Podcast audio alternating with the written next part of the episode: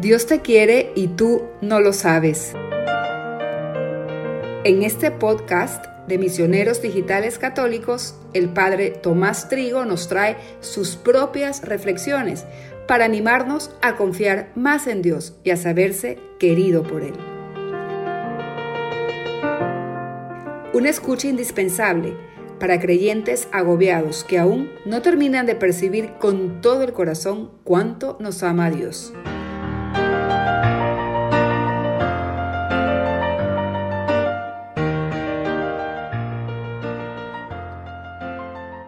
Recordar los beneficios de nuestro Dios.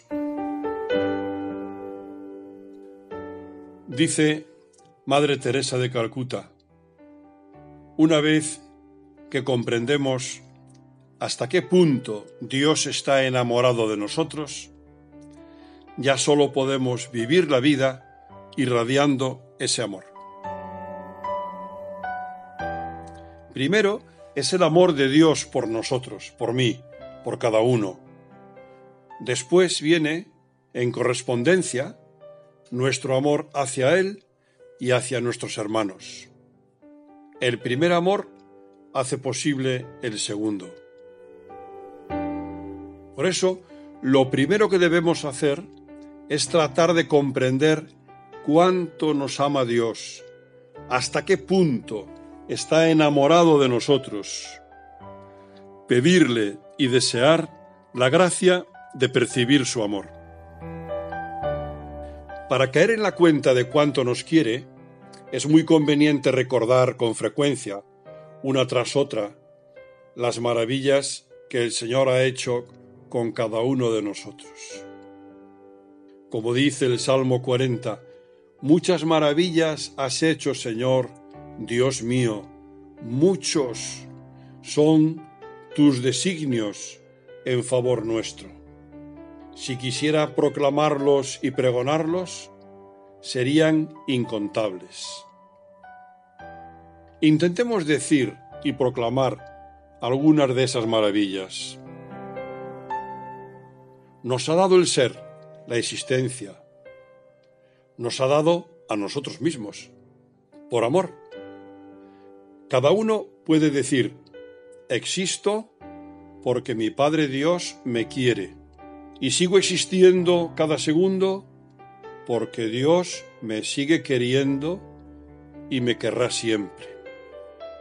Cuando todavía no existía, Dios pensó en mí y dijo, te quiero. Y quiero que existas. Y quiero que existas eternamente, para que seas feliz conmigo. Y es tanto su poder y su amor, que al quererme me creó. No soy un ser arrojado a la existencia, nacido por azar, un elemento anónimo de una muchedumbre informe.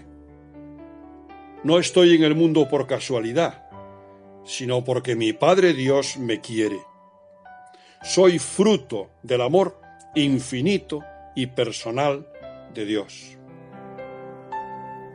Aunque alguien pudiera decir que no es fruto del amor de sus padres, siempre puede y debe gritar con agradecimiento soy fruto del amor de Dios por mí. Y tengo un nombre, un nombre único, el que Dios me ha puesto al crearme. El nombre por el que me llamará cuando me reciba en sus brazos, porque soy único para Él.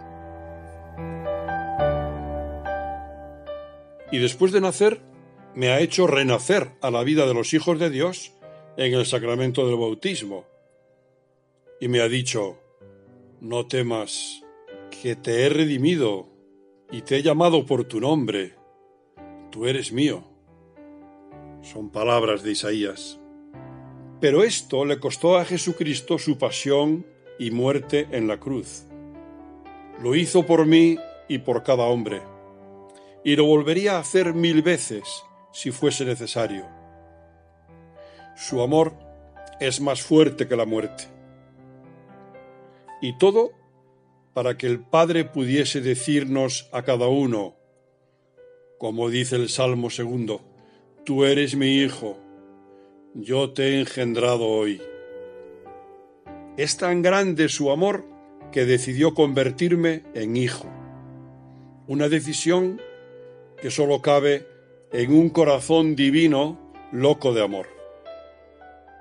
Una decisión que no retractó a pesar del pecado original ni de mis pecados personales.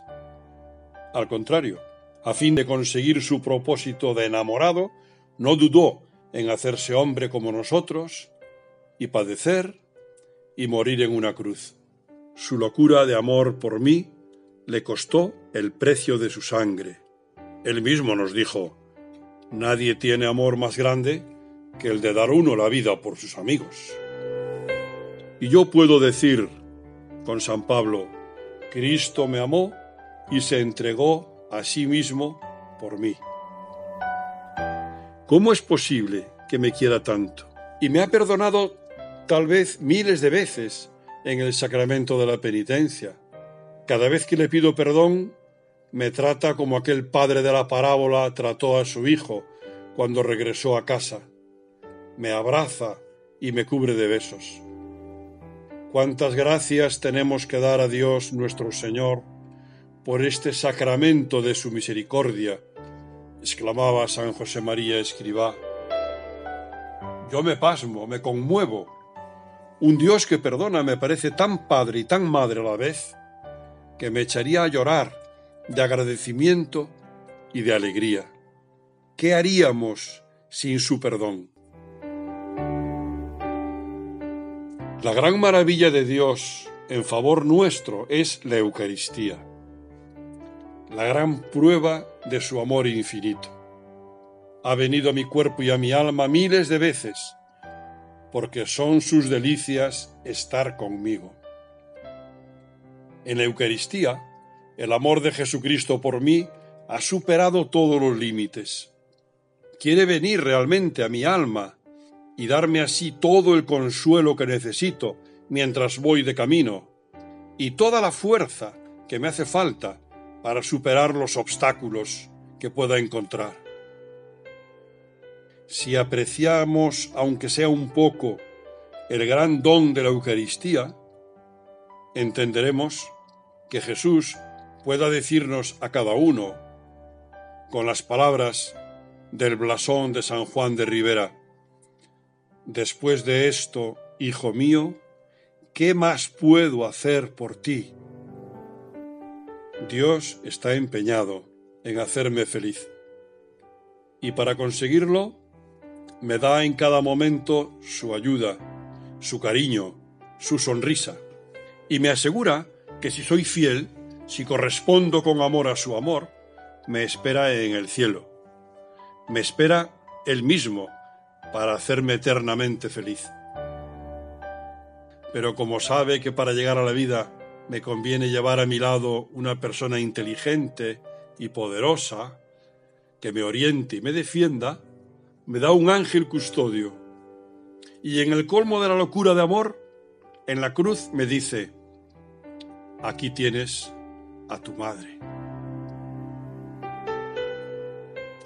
Contemplar tantas demostraciones de lo mucho que Dios nos quiere nos hace entender cuáles son los verdaderos motivos de nuestra alegría.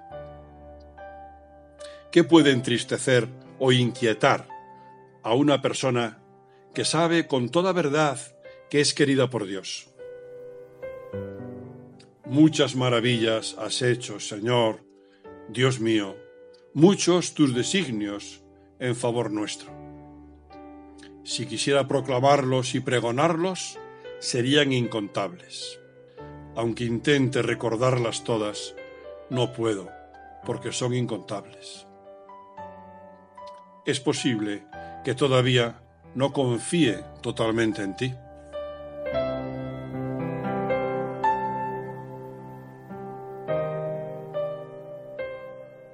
Dios te quiere y tú no lo sabes.